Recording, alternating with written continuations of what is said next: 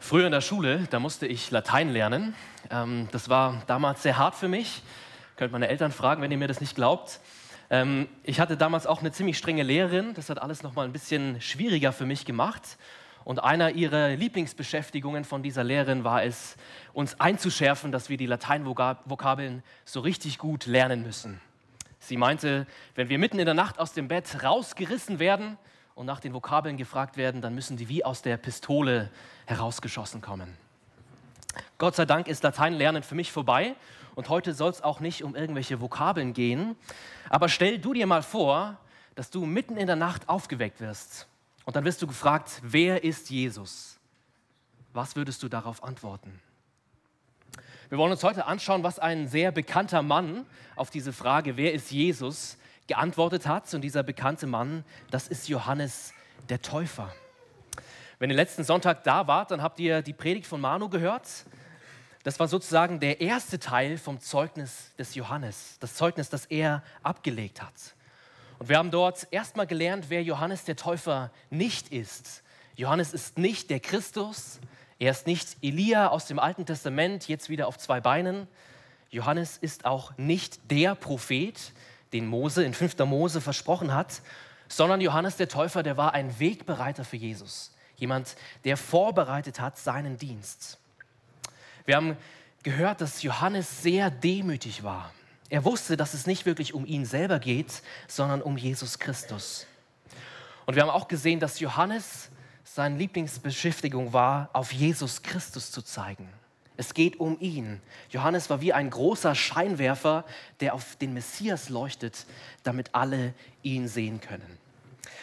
Und in unserem Bibeltext, den wir jetzt gleich zusammen anschauen, da geht eigentlich dieses Zeugnis des Johannes einfach weiter. Das Zeugnis des Johannes Teil 2.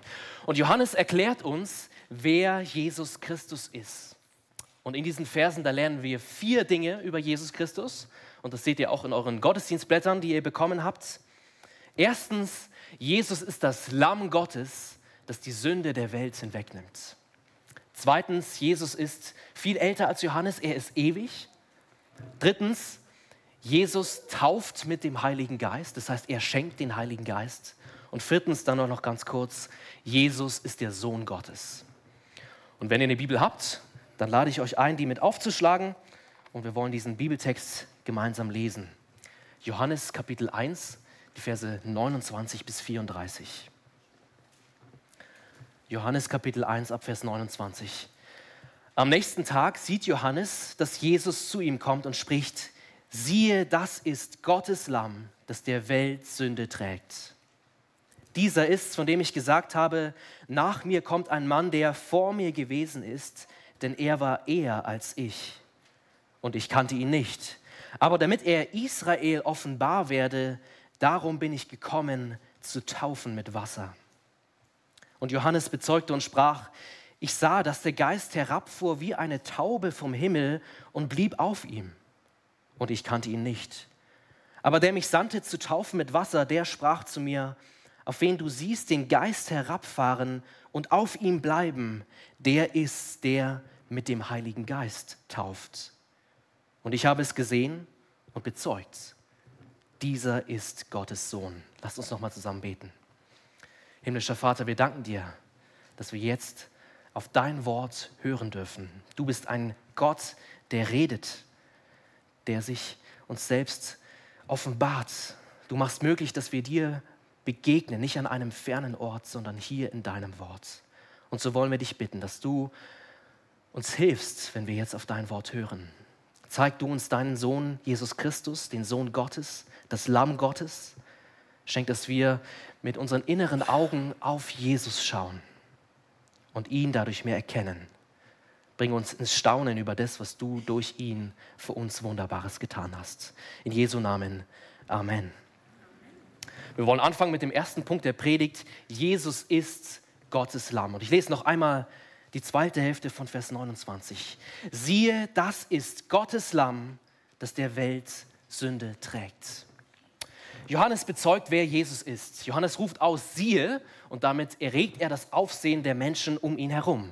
Johannes will, dass alle erkennen, dieser Mann ist Gottes Lamm.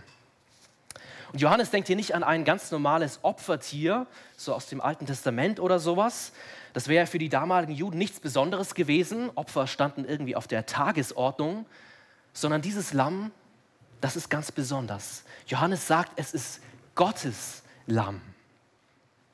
Und ich denke, wir können uns fragen, wie kam jetzt eigentlich Johannes auf die Idee, Jesus als das Lamm Gottes zu bezeichnen? Woher kam diese Idee?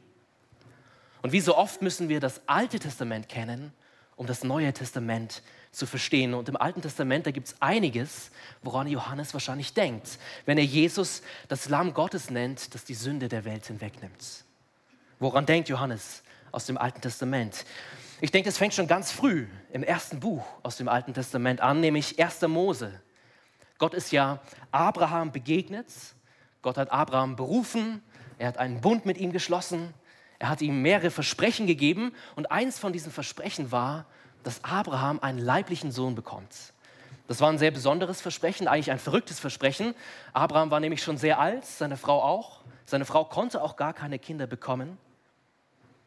Aber das, was Gott verspricht, das passiert. Und so wurde den beiden dann, als sie fast 100 waren oder schon 100 waren, der Sohn Isaak geboren. Und dann hat Gott den Abraham geprüft. Er wollte sein Vertrauen und sein Gehorsam mal so richtig auf die Probe stellen. Und deswegen hat er zu Abraham gesagt, dass er seinen Sohn nehmen soll und ihn opfern soll. Gott sagte, nimm deinen Sohn, den einzigen, den du lieb hast, Isaak, und bringe ihn zum Brandopfer dar. Und Abraham war gehorsam. Er war bereit dazu. Er ist losgegangen und hat alles dafür vorbereitet. Und dann hat sein Sohn eine dramatische Frage gestellt. Mein Vater, hier ist Feuer und Holz. Wo aber ist das Lamm zum Brandopfer? Und Abraham hat geantwortet, mein Sohn, Gott wird für ein Lamm sorgen. Und hunderte Jahre später kommt Johannes der Täufer und er ruft aus, genau das hat Gott jetzt gemacht. Gott hat für ein Lamm gesorgt. Siehe, das Lamm Gottes, das die Sünde der Welt hinwegnimmt. Wenn wir ein bisschen weiter im Alten Testament gehen und weiter darüber nachdenken, woran hat Johannes gedacht, wenn er das über Jesus ausruft, dann kommen wir zu 2. Mose. Und zwar zum sogenannten Passalam. Ja, es war so, am Anfang von 2. Mose, da wollte Gott sein Volk Israel aus dieser Knechtschaft in Ägypten befreien. Er wollte sie hinausretten. Und Gott hat zehn Plagen auf die Ägypter geschickt, damit sie sein Volk endlich gehen lassen. Und die zehnte Plage von denen, die war die allerschlimmste. Alle Erstgeborenen im ganzen Land sollten sterben. Gott wollte seinen Engel schicken, und in der Nacht dann alle erstgeborenen Jungen töten. Aber er hat sein eigenes Volk Israel davor beschützt, ja, sie sollten Lämmer schlachten und das Blut von diesen Lämmern an ihre Türen streichen. Und dann hat Gott gesagt, wenn ich das Blut sehe, dann werde ich verschonend an euch vorübergehen. So seht ihr, Gott hat sein Volk verschont wegen Lämmern. Und wieder kommt Johannes der Täufer und verkündet, dass Jesus, der jetzt auftritt auf die Bühne der Weltgeschichte, dass er eigentlich das wahre Lamm Gottes ist. Jesus ist das wahre Passalam. Wegen Jesus und seinem Blut verschont uns Gott, wenn wir ihm vertrauen. Und auch im weiteren Verlauf vom Alten Testament, da kommen Sünden für Opfer, ja, äh, Opfer für Sünden ja ganz oft vor. Es gibt Brandopfer, Friedensopfer, Schuldopfer und so weiter. Vielleicht könnt ihr euch noch an unsere Predigtreihe durch das zweite Buch Mose erinnern. Da wurden auch ein paar dieser Opfer schon vorgestellt. Und all die Opfergebote, die haben eigentlich nur vorausgesagt auf das, was eines Tages passieren sollte in einem letzten Opfer für Sünde. Und Johannes ruft aus, das passiert jetzt. Das ganze Opfersystem im Alten Testament, die vielen Gebote, die Gott seinem Volk gegeben hat, ja so viele Kapitel, all das findet seinen Höhepunkt in Jesus Christus, dem wahren Opfer. Gott sendet jetzt sein eigenes Lamm in diese Welt, um dich und mich von unserer Sünde zu befreien. Und das ist so wahnsinnig unglaublich, weil Jesus so ganz anders ist als alle Tiere, äh, die vorher irgendwann mal geschlachtet wurden. Weil die Tiere, die wurden ja ganz oft geopfert, aber Jesus, der ist ein einziges Mal gestorben. Ein für alle Mal. Die Juden, die damals zur Zeit von Johannes gelebt haben, die waren es gewohnt, Opfer zu bringen, das habe ich schon gesagt. Wenn ein Jude damals gesündigt hat, dann musste er sich ein Tier suchen und das opfern und dann darauf hoffen, dass Gott ihm vergibt. Und siehst du, du und ich, wir müssen genau das nicht mehr machen. Wir müssen keine Opfer mehr bringen. Wir müssen uns nicht erst so richtig anstrengen, damit Gott uns vergibt. Es kommt überhaupt gar nicht so sehr darauf an, was wir tun. Wir müssen uns den Weg in den Himmel nicht erarbeiten. Das war noch nie so. Kannst du dir das vorstellen, wie so eine Leiter, die von der Erde, von uns bis in den Himmel führt, die ist unendlich lang. Ja, wir, können, wir können anfangen, diese Leiter hochzugehen. Äh, vielleicht die besten Sportler von uns, die schaffen einige hundert Meter, andere vielleicht nur ein paar wenige Meter. Aber jeder von uns scheitert irgendwann. Wir können uns den Weg in den Himmel nicht verdienen. Aber unser Text sagt, das müssen wir auch nicht. Es gibt diesen Jesus, der das für uns möglich macht. Ja, viel wichtiger als das, was wir tun, ist das, was Jesus Christus getan hat. Jesus ist einmal gestorben. Und Jesus ist so kostbar und so wertvoll. Das ist genug. Das ist mehr als genug. Jesus reicht aus. Vielleicht bist du jetzt heute hier als Gast zu Besuch bei uns, vielleicht sogar das erste Mal. Erstmal herzlich willkommen. Ich hoffe, du fühlst dich wohl bei uns. Vielleicht fragst du dich jetzt schon die ganze Zeit, okay, Sünde, was ist das eigentlich? Ein Opfer für Sünder, braucht es das eigentlich? Ein Sünder ist jemand, der Gottes Regeln bricht. So, die Bibel berichtet uns, dass Gott die Welt gemacht hat. Alles, was wir sehen, das stammt von Gott. Gott hat auch dir und mir unser Leben geschenkt und Gott will, dass wir so leben, wie es ihm gefällt. Das ist das gute Leben. Er weiß, wie das geht, weil er ist der Erfinder. Aber keiner schafft es von uns, so zu leben, wie es Gott gefällt. Wir lügen, wir reden schlecht über andere, wir denken schlecht über andere. Wir sind undankbar, obwohl wir reich beschenkt sind. Wir sind ganz oft Egoisten, die nur an sich selber denken. Wir sind böse und wir brechen Gottes Regeln. Und das ist kein kleines Problem, sondern das ist das größte Problem, was du und ich haben. Gott ist nämlich heilig und gerecht. Gott kehrt Sünde nicht einfach unter den Teppich. Gott drückt nicht einfach mal ein Auge zu und sagt, ja, Sünde, das passt schon, das ist nicht so schlimm. Es ist nicht okay, Gottes Regeln zu brechen, sondern Gott ist gerecht. Er ist ein gerechter Richter und deswegen bestraft er Sünder. Deswegen ist Gott ein zorniger Gott, der zornig ist über Menschen. Ja, es kann gut sein, dass wir das unser ganzes Leben gar nicht merken, dass Gott zornig ist auf uns. Aber spätestens, wenn wir sterben, dann ist es schrecklich, wenn Gott bestraft und wenn Gott zornig ist. Aber genau deswegen ist Jesus Christus ja das Lamm Gottes geworden. Deswegen ist Jesus Christus zu uns gekommen. In Jesus Christus, da kommt Gott selbst in seine Schöpfung, in das, was er gemacht hat. Und Jesus hat gelebt eigentlich so ganz anders als wir. Er war perfekt. Er hat nie einen Fehler begangen. Er hat nie Gottes Regeln gebrochen. Jesus hat Gott geliebt von ganzem Herzen. Er hat seine Mitmenschen geliebt. Und obwohl Jesus dieser perfekte Mensch war, ist er dann das Opferlamm geworden. Eigentlich haben du und ich verdient zu sterben für alles, was wir falsch gemacht haben. Aber Jesus ist für uns gestorben. Er hat den Tod, den wir verdient hätten, auf sich genommen. Und wenn wir an dieses Lamm Gottes glauben, dann dürfen wir wissen, dass all unsere Sünde und all unsere Schuld und all unsere Scham wirklich entfernt ist von uns. Sie liegt auf dem Lamm Gottes. Jesus sorgt dafür, dass Gottes Zorn nicht uns trifft, sondern er hat sich selber zur Zielscheibe dafür gemacht. Und Jesus ist nicht tot geblieben, sondern das Grab ist leer. Er ist auferstanden von den Toten. Er ist der Sieger, der jetzt lebt. Und eines Tages wird er wiederkommen. Und da muss sich jeder von uns verantworten vor ihm. Und bis dahin haben wir noch Zeit, dass wir unser ganz persönliches Leben diesem Lamm Gottes anbefehlen. Dass wir zum Lamm kommen und ihm sagen, ich bin schuldig. Ich habe so viele Fehler getan. Ich schäme mich für alles, was ich falsch gemacht habe. Und dann wird Jesus, das Lamm Gottes, auch deine Schuld auf sich nehmen. Wenn du darüber mehr lernen willst, Genau dafür sind wir als Gemeinde da, um mit dir darüber zu sprechen, wer ist Jesus, was hat er für dich gemacht und wie kannst du ein Christ werden und sein. Für uns als Münchner geht es ja bald wieder los. Mitte September startet das Oktoberfest. Äh, manche freuen sich darüber, manche eher weniger. Ich gehöre zu letzterer Gruppe. Und dort auf der Wiesen, da kann man ja nicht nur teures Bier trinken oder fettige Speisen zu sich nehmen, sondern da gibt es auch ganz viele Fahrgeschäfte. Und die meisten von euch wissen ja, ich bin hier in München aufgewachsen. Und es war damals so, dass ich als Teenager mit einigen Schulfreunden auf die Wiesen gegangen bin, um mit den allercoolsten Achterbahnen zu fahren.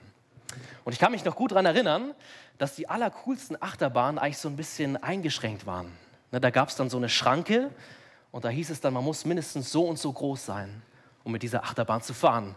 Wenn du nicht mindestens zum Beispiel 1,40 bist, dann kannst du äh, woanders hingehen und dir irgendeine Kinderachterbahn suchen. Siehst du, und manche denken genauso über Jesus. Manche denken, dass Jesus auch so eine Schranke hat. Dass man erst gewisse Bedingungen erfüllen muss, um zu ihm zu kommen. Als ob Jesus nur manchen Menschen seine Sünden vergeben könnte. Und jetzt sag doch mal ganz ehrlich, denkst du manchmal so über Jesus und über dich? Ich denke manchmal, dass ich eigentlich zu schlecht bin, um zu Jesus zu kommen. Ich denke manchmal, dass er mich eigentlich gar nicht bei sich haben will. Aber unser heutiger Bibeltext, Vers 29, der erinnert uns daran, was wirklich stimmt und was die Wahrheit ist. Jesus ist nämlich das Opfer für alle Menschen. Vers 29 sagt, Jesus ist das Opfer für die Welt.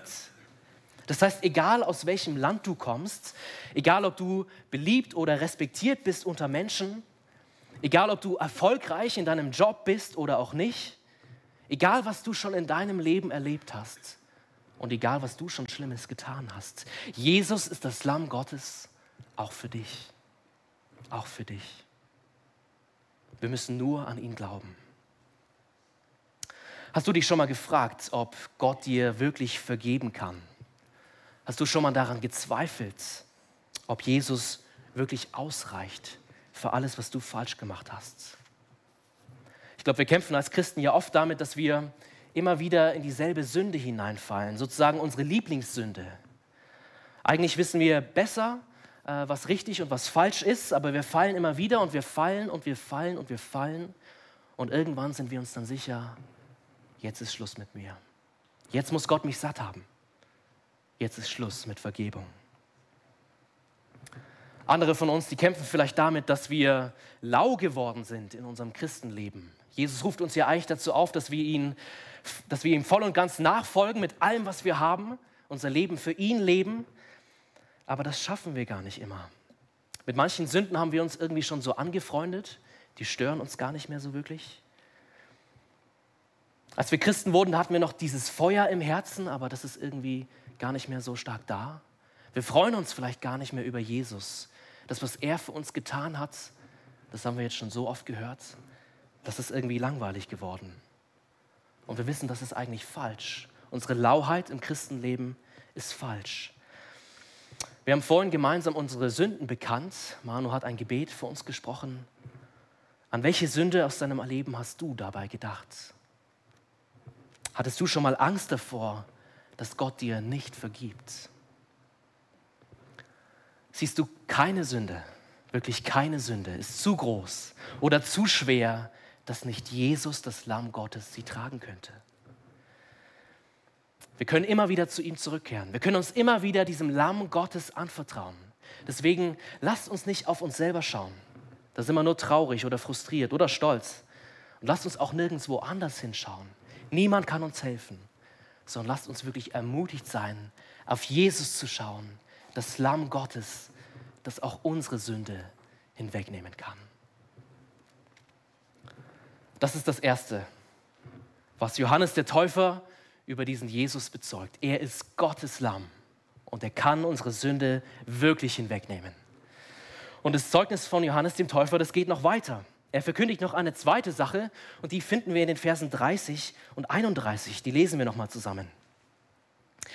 Dieser ist, von dem ich gesagt habe, nach mir kommt ein Mann, der vor mir gewesen ist, denn er war eher als ich. Und ich kannte ihn nicht. Aber damit er Israel offenbar werde, darum bin ich gekommen, zu taufen mit Wasser. Nach mir kommt ein Mann, der vor mir gewesen ist.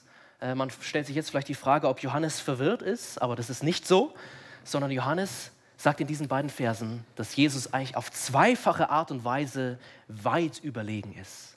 Das erste ist, Jesus ist zeitlich überlegen.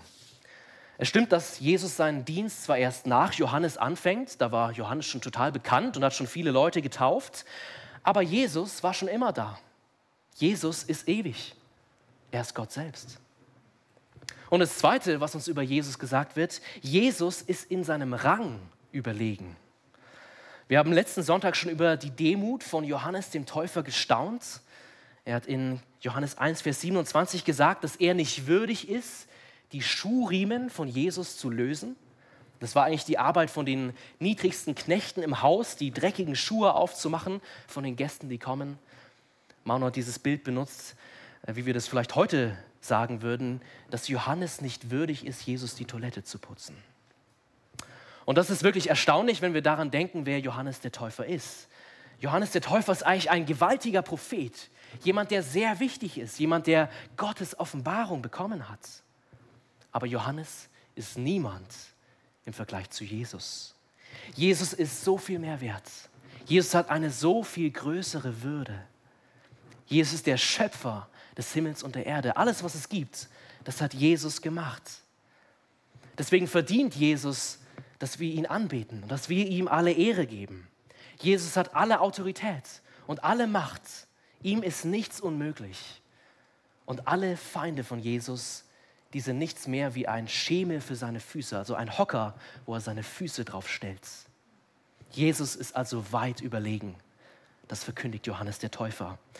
Und deswegen war es die große Aufgabe von Johannes, dass er diesen weit überlegenen Jesus bekannt macht, dass er auf ihn hinweist. Ja, Jesus äh, ist wie, Jesus ist der, um den es eigentlich geht und Johannes ist wie so ein Scheinwerfer, der auf Jesus leuchtet, damit alle die Hauptperson sehen. Und dieser Scheinwerfer Johannes, der hat noch etwas Drittes zu sagen über Jesus. Und das ist, dass Jesus mit dem Heiligen Geist tauft. Wir lesen nochmal die Verse 32 und 33 zusammen. Und Johannes bezeugte und sprach, ich sah, dass der Geist herabfuhr wie eine Taube vom Himmel und blieb auf ihm. Und ich kannte ihn nicht. Aber der mich sandte zu taufen mit Wasser, der sprach zu mir, auf wen du siehst den Geist herabfahren und auf ihm bleiben, der ist der mit dem Heiligen Geist tauft. Also Gott der Vater, der hat Johannes ein Zeichen gegeben, nämlich das Zeichen, derjenige, der den Geist Gottes bekommt und auf dem der Geist bleibt, der ist es. Der ist es, auf den du gewartet hast.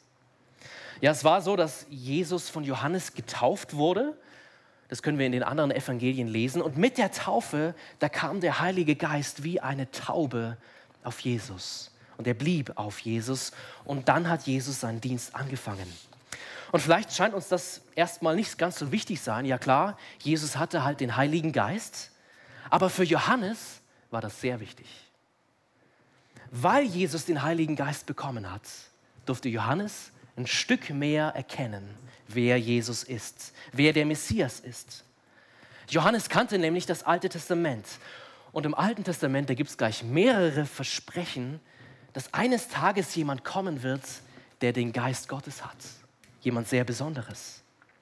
Da ist der Heilige Geist wie so ein Erkennungsmerkmal, dass er diese besondere Person ist. Und ich will uns nur eines dieser vielen Versprechen aus dem Alten Testament nennen, und das kommt aus Jesaja. Das ist Jesaja 61. Dort redet der Messias selbst. Und er sagt: Der Geist des Herrn, des Herrschers ist auf mir, weil der Herr mich gesalbt hat, den Armen frohe Botschaft zu verkündigen. Er hat mich gesandt, zu verbinden, die zerbrochenen Herzen sind, den Gefangenen Befreiung zu verkünden. Das hatte Jesaja vor 700 Jahren versprochen und Johannes hat erkannt, das passiert jetzt. Jesus ist dieser Versprochene. Jesus hat den Heiligen Geist. Jesus verkündet den Armen eine frohe Botschaft. Jesus verbindet zerbrochene Herzen und Jesus befreit Gefangene. Er ist der, der alles wieder neu macht. Und das war genau das, worauf Johannes der Täufer so sehnsüchtig gewartet hat. Er hat auf Jesus gewartet und sich nichts mehr gewünscht, als dass der Messias endlich kommt. Ich glaube, wir dürfen uns kurz fragen, wie ist das eigentlich mit uns? Johannes hat auf Jesus gewartet, worauf sollten wir eigentlich warten? Worauf wartest du? Was erhoffst du dir von der Zukunft? Was muss erst noch in deinem Leben passieren, dass es dir so richtig gut geht? Wartest du vielleicht auf die nächste Beförderung, ne? die nächste Leiter ähm, in deiner Karriere, dass du ein Stück höher kommst? Wartest du vielleicht auf den nächsten Urlaub, um mal so richtig aus dem Alltag rauszukommen? Wartest du darauf, endlich Opa oder Oma zu werden? Ich denke, als Christen, da sollten wir vor allem darauf warten, dass Jesus wiederkommt. Es sollte unser größter Wunsch sein und unsere größte Sehnsucht, dass er wieder da ist. Erst wenn Jesus kommt, geht es uns so richtig gut. Jesus ist nämlich viel besser als all das, was die Welt uns zu bieten hat. Jesus ist besser als ein Ehepartner, auf den wir warten. Jesus ist besser als Kinder, die noch nicht da sind. Jesus ist besser als jede Karriere, die man machen kann. Jesus ist besser als alles, was es gibt. Deswegen lasst uns sehnsüchtig darauf warten, dass er wiederkommt. Dann geht es uns so richtig gut. Johannes verrät uns also, dass Jesus selbst den Heiligen Geist hatte. Aber da hört er nicht auf, sondern es gibt noch eine zweite wichtige Wahrheit in diesen Versen und die ist, Jesus tauft mit dem Heiligen Geist. Er schenkt ihn uns Menschen, wenn wir Christen werden. Und auch hier ist es ganz wichtig, dass wir das Alte Testament erkennen, äh, denn auch sonst ist das etwas, was man eigentlich nicht wirklich versteht. Dass wir den Heiligen Geist geschenkt bekommen, auch das ist nämlich schon lange versprochen. Und ich will nur auf eine letzte Stelle aus dem Alten Testament hinweisen, nämlich auf den Propheten Hesekiel. Das haben wir gerade eben in der Schriftlesung gehört. Hesekiel Kapitel 36. Es ist gerade so, dass das Volk Israel im Exil ist. Ja, sie wurden rausgeschmissen aus dem Land. Sie erleben jetzt gerade, wie es ist, wenn Gott einen bestraft. Das ist nicht so schön. Und mitten in dieser tristen und schwierigen Situation vom Volk Israel, da kommt Gott und macht einige Versprechen. Er verspricht seinem Volk, dass er sie eines Tages wiederherstellen wird. Gott sagt in den Versen aus Hesekiel 36, dass er sie reinigen wird. Nicht dadurch, dass sie äußerlich gebadet werden, um wieder sauber zu sein, sondern Gott wird sie durch seinen Geist innerlich reinigen, innerlich erneuern. Er schenkt ihnen ein neues Herz und einen neuen Geist, den Geist Gottes. Jetzt gerade haben sie noch steinige Herzen, die sind hart Gott gegenüber, die sind tot, aber Gott verspricht, eines Tages werdet ihr ein, ein Herz aus Fleisch haben das ist weich und das schlägt für Gott. Und mit diesem neuen Herzen wird dann das Volk Gottes auch endlich fähig sein, Gott zu gehorchen. Dann endlich werden sie in seinen Geboten und Satzungen wandeln. Und siehst du, Gott fängt ganz tief mit seiner Rettungsaktion an. Er startet in unseren Herzen durch seinen Heiligen Geist. Das heißt, wenn du Christ bist, dann darfst du dir sicher sein, Gottes Geist ist in dir. Und wir könnten jetzt ganz lange darüber reden, was das alles für uns heißt. Aber ich will dir nur mal ein paar Dinge geben, was das für uns bedeuten darf. Ja, manchmal ist es so, dass wir uns ja total einsam und alleine fühlen. Dass alle uns verlassen und dass wir keine Freunde haben. Aber wir dürfen wissen, dass auch in den dunkelsten Momenten unseres Lebens es jemanden gibt, der da ist. Geist Gottes, der wohnt in dir. Er ist da. Wenn wir Christen sind, dann sind wir auch Tempel des Heiligen Geistes.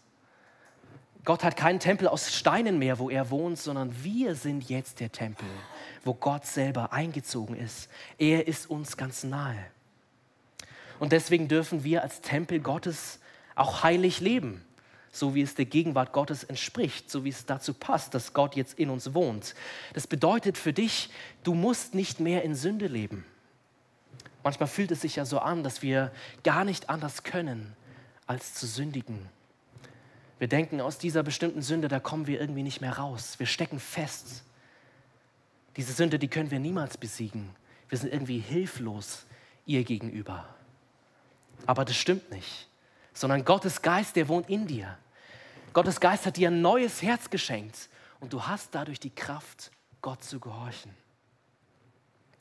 Und auch dann, wenn wir das mal nicht schaffen, und das passiert jeden Tag, und wenn wir an uns selber verzweifeln und wenn wir denken, dass wir gar nicht anders können, als zu sündigen, da haben wir auch den Geist Gottes. Und der Geist Gottes, der erinnert uns in diesen Momenten daran, wer wir wirklich sind. Der Geist Gottes bezeugt, dass wir Kinder Gottes sind. Das ist unsere wahre Identität. Der Geist, er tröstet uns, er ermutigt uns, er ermahnt uns. Ich lade dich ein, wenn du heute Nachmittag ein bisschen Zeit übrig hast oder auch in der kommenden Woche, dann schnapp dir doch mal deine Bibel und schlag mal nach, was tut der Geist Gottes für dich? Ich habe in den Reflexionsfragen, die auf dem Gottesdienstblatt sind, auch mal zwei Bibelstellen aufgeschrieben, die du zum Beispiel lesen kannst, um herauszufinden, was tut Gottes Geist für dich, wenn du Christ bist. Und mit einer letzten Wahrheit will ich uns jetzt noch ermutigen, Gottes Geist ist wie eine Anzahlung für uns. Gott hat uns ja versprochen, dass wir seine Erben sind, dass wir vor allem die Ewigkeit mit ihm verbringen. Und der Geist Gottes, der ist wie so eine Anzahlung, die er uns gegeben hat. Quasi die Garantie, ich bringe dich bis ans Ziel. Ich bringe dich bis in den Himmel. Ich bringe dich in meine Gegenwart. Der Geist Gottes, der hilft uns. Er steht uns bei. Er bringt uns bis zum Ziel. Er ist unsere Garantie, dass Gott seine Versprechen wahrmacht. Jesus tauft also mit dem Heiligen Geist. Darüber könnte man eine eigene Predigt halten, aber wir müssen weitergehen. Wir wollen uns noch einen letzten Aspekt anschauen vom Zeugnis von Johannes dem Täufer. Und dieser letzte Aspekt ist Vers 34. Und ich habe es gesehen und bezeugt, dieser ist Gottes Sohn. Johannes weiß jetzt, wer Jesus ist. Er hat ihn jetzt erkannt. Und das Zeugnis zum Ende ist, dass dieser Gottes Sohn ist. Etwas später in Johannes 1, da wird es nochmal wiederholt. Das werden wir dann nächste Woche gepredigt bekommen. Vielleicht werden wir da auch noch ein bisschen tiefer drüber nachdenken. Aber Johannes, der Evangelist, der hat uns eigentlich schon erklärt, was es heißt, dass Jesus der Sohn Gottes ist. Nämlich ganz am Anfang von seinem Evangelium, Kapitel 1, Abvers 1. Wir haben die Predigt gehört. Jesus ist der, das ewige Wort Gottes. Jesus ist der Schöpfer, der alles gemacht hat. Jesus ist der, der alles erhält, was es gibt. Wenn Jesus aufhören würde, aktiv zu sein, dann würde alles zusammenfallen und alles kaputt gehen. Aber er ist der Erhalter.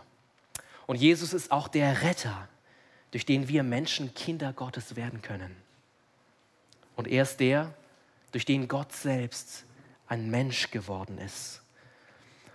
Das kann man sich eigentlich ganz gut in einem Satz merken, was es heißt, äh, dass Jesus der Sohn Gottes ist, nämlich der Sohn Gottes ist Gott der Sohn. Der Sohn Gottes ist Gott der Sohn. Wir haben ja vorhin darüber gehört, in Punkt Nummer zwei, dass Jesus ewig ist. Und er ist nicht irgendwann ewig geworden, sondern er war schon immer da, weil er Gott ist. Wir haben auch gelernt, dass Jesus den Heiligen Geist geschenkt bekommen hat, als er getauft wurde. Aber da wurde Jesus nicht zu Gott, sondern Jesus war schon immer Gott. Das heißt, Jesus steht über allem. Er ist weit erhoben. Er verdient deine und meine Anbetung. Er verdient, dass wir unser Leben ihm widmen. Und dieser Gott, er ist auch wahrer Mensch. Gott ist Mensch geworden. Der allmächtige Schöpfer, der ist zu einem kleinen Baby geworden. Er macht sich klein. Gott legt seine Krone ab. Er macht sich schwach. Er macht sich verwundbar. Und das bedeutet für uns, dass Jesus uns wirklich versteht. Er kann sich in uns hineinversetzen. Er wurde Mensch. Er ist immer noch Mensch. Er fühlt mit uns. Er hat Mitleid mit dir, auch dann, wenn es dir richtig schlecht geht. Er ist der beste Seelsorger, den es gibt.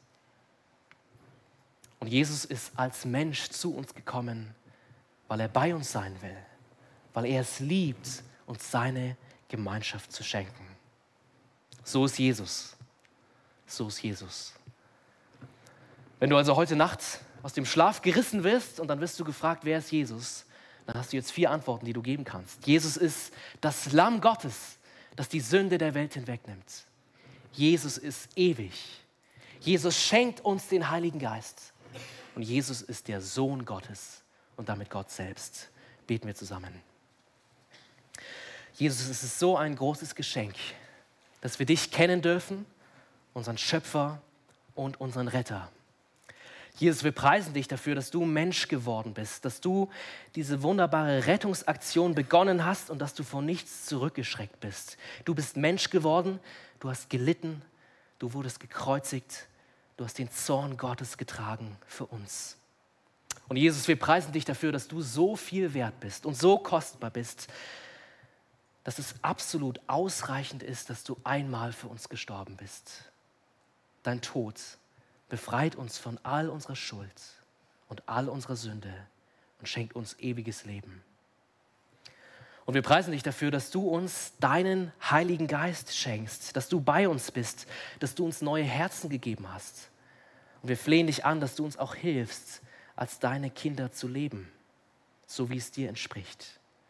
Danke, dass du uns deinen Heiligen Geist gegeben hast als eine Anzahlung, als eine Garantie, dass du uns bis zum Ziel bringst. Und so bitten wir dich, lieber Vater, dass du uns hilfst, Jesus immer mehr zu erkennen, immer mehr zu sehen, wer er ist und was er für uns getan hat. Bring uns ins Staunen über ihn, mach uns dankbar und verändere unser Leben dadurch. In Jesu Namen. Amen.